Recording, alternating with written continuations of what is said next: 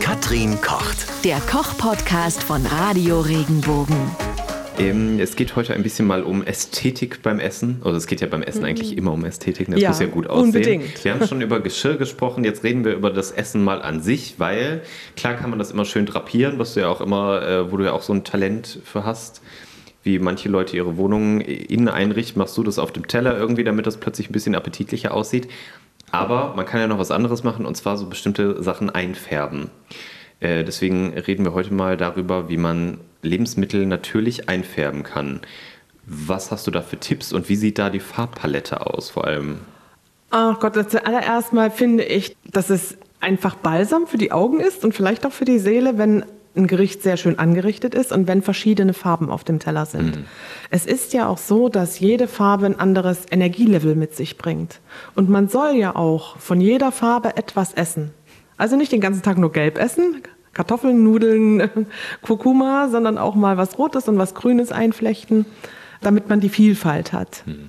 Und es gibt Köche, die bieten sogenannte monochrome Teller an. Das ist das Gericht in einer Farbe gehalten. Zum Beispiel äh, Tanja Kranditz in, in Basel ist da so eine typische Kandidatin. Die hat so Ton-in-Ton-Teller.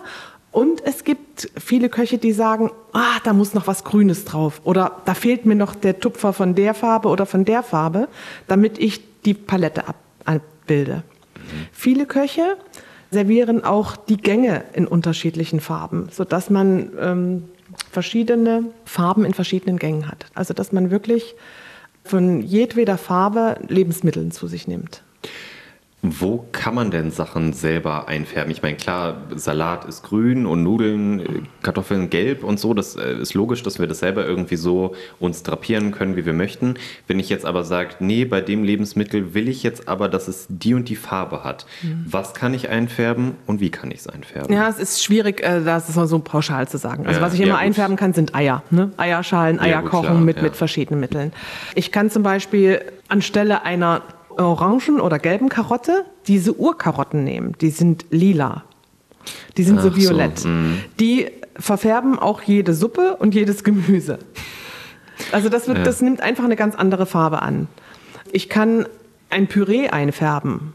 Entweder mit, mit Spinat oder mit Petersilie, mit Kräutern oder mit zum Beispiel Matcha-Pulver. Diese Matcha ist ja ein, ein Tee, ein Grüntee. Ja, ja, aber das heißt, du würdest zum Beispiel beim Kartoffelpüree, wenn man jetzt mal ganz verrückt drauf ist äh, und man sagt, ich hätte mein Kartoffelpüree heute gerne mal grün, dann mache ich ein bisschen Matcha-Pulver rein oder wie? Das ist natürlich auch eine geschmackliche Veränderung, das muss man wissen. Ja, aber äh, in Grün würde ich jetzt eher wahrscheinlich einen pürierten Spinat unterheben oder, oder äh, blanchierte Petersilie. und das wird dann komplett grün? Ja, aber es wird nicht komplett, aber es wird grünlich. Mhm. Oder ein Erbsen, Erbsenpüree drunter heben. Sowas, ja? Ja. Man muss ein bisschen mit den Farben spielen. Also vollkommen umfärben kann man das Lebensmittel nicht so ohne weiteres. Warum auch? Es hat ja die Farbe, ne? Ja, aber wenn du jetzt zum Beispiel Na sagst, ja. bei so monochromen Tellern oder ja, so, dann musst dann du ja kann bei man, da kann man auch zum Beispiel mit rote Beetepulver Ja. eine Sache rot machen. Ja.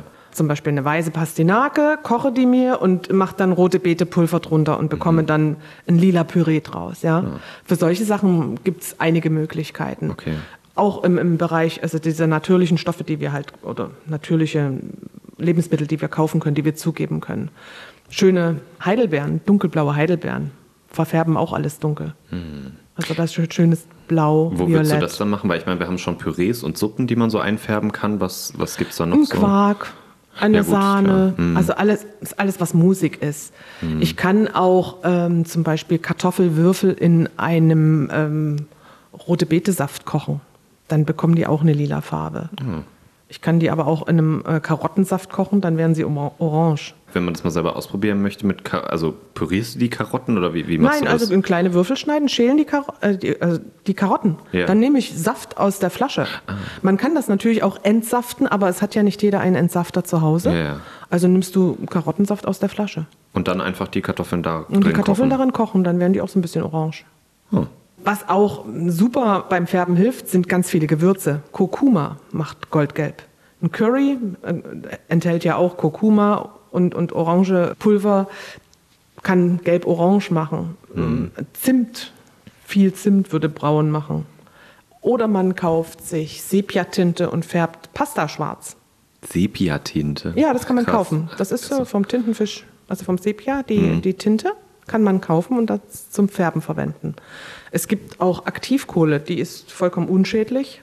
Auch mit der kann man schwarz färben.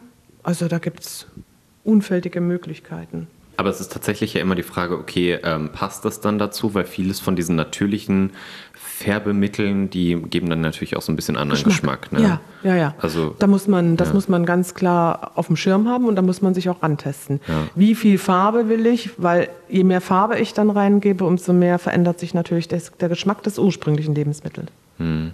Was äh, gibt es noch so für Sachen, mit denen man färben kann? Zwiebeln, glaube ich, doch auch irgendwie. das Zwiebelschale. Zwie- ah. Zwiebelschale macht braun, also Ah. kann man super zum Eierfärben verwenden und in ganz vielen Restaurants werden die Zwiebelschalen auch mit der Brühe mit ausgekocht, damit Mhm. das richtig diese Intensität, eine dunkle, eine dunkle Brühe gibt. Gut, die muss man aber wahrscheinlich vorher auch noch abwaschen, die Zwiebelschale, oder? Ja, Das ist und wenn es kocht, dann ist es ja ohnehin äh, Ja. abgekocht und dann wird es durchgeseit. Mhm. Also da passiert nichts. Okay. Mit Rotkraut kann man toll färben. Also alles, was Flecken macht, äh, eignet sich auch gut zum Okay. Einfärben. Das ist Also- eigentlich eine ganz einfache, äh, einfache Rechnung. Okay, das heißt, da muss man äh, auf jeden Fall eine Kopfschürze tragen, wenn man einfärben möchte. Mhm. Sonst wird es gefährlich.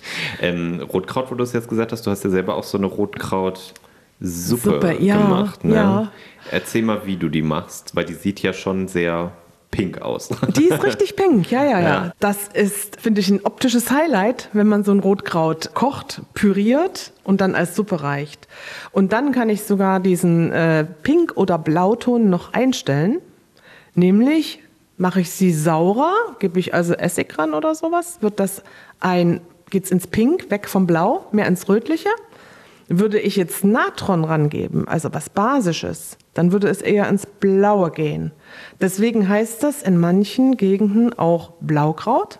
Dann wächst es nämlich auf neutralen bis basischen Böden. Und wenn die Böden etwas saurer sind, dann ist es ein Rotkraut.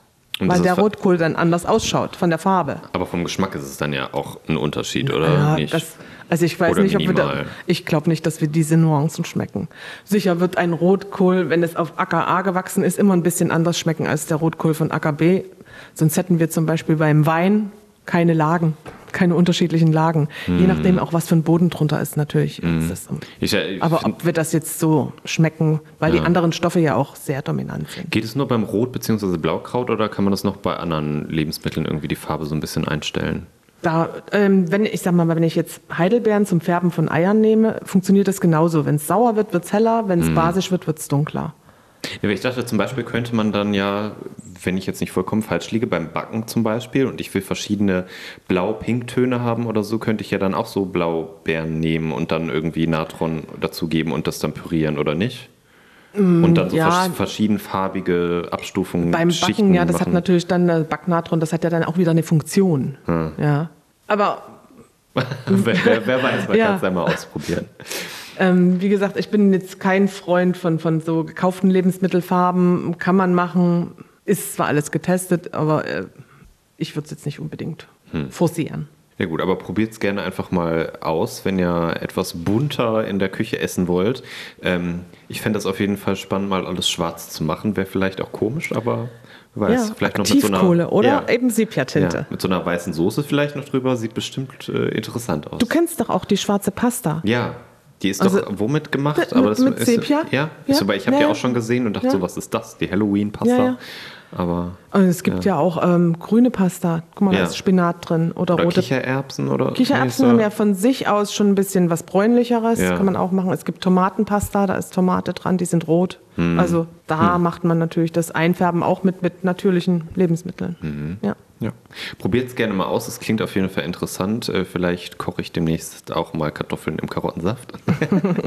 Viel Spaß. Wenn dir der Podcast gefallen hat, bewerte ihn bitte auf iTunes und schreib vielleicht einen Kommentar. Das hilft uns sichtbarer zu sein und den Podcast bekannter zu machen. Dankeschön.